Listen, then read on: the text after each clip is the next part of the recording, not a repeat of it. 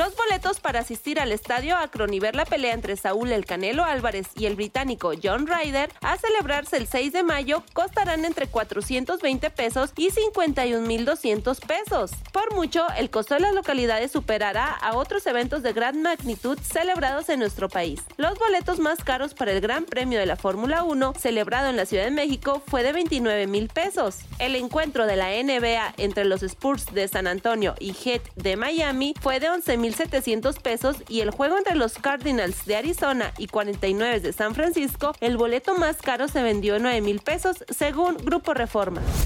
El técnico Diego Coca debutó con triunfo al frente de la selección mexicana tras ganarle 2-0 a Surinam por la CONCACAF Nation League. Si bien el Tri batalló en el primer tiempo, para el complemento reaccionó para quedarse con los tres puntos y así tomar la cima del grupo A. Los goles cayeron por cuenta de Johan Vázquez al minuto 64 y autogol de Danker Louis al 81.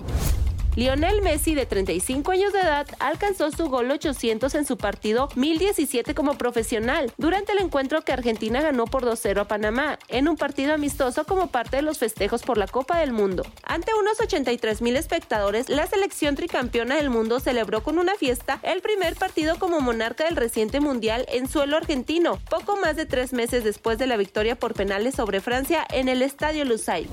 En más de los ecos provocados por el caso de Scarlett Camperos y de cara al clásico nacional entre América y Chivas en la Liga MX femenil, el técnico rojiblanco Juan Pablo Alfaro clamó por medidas que garanticen la seguridad de las futbolistas y de cualquier mujer en México. A su vez, el técnico del América, Ángel Villacampa, deseó que no se repitan más casos como el de Camperos, obligada a huir de nuestro país ante el acoso del que fue víctima por parte de un sujeto que pasó solo 36 horas en arresto domiciliario. Está usted bien informado.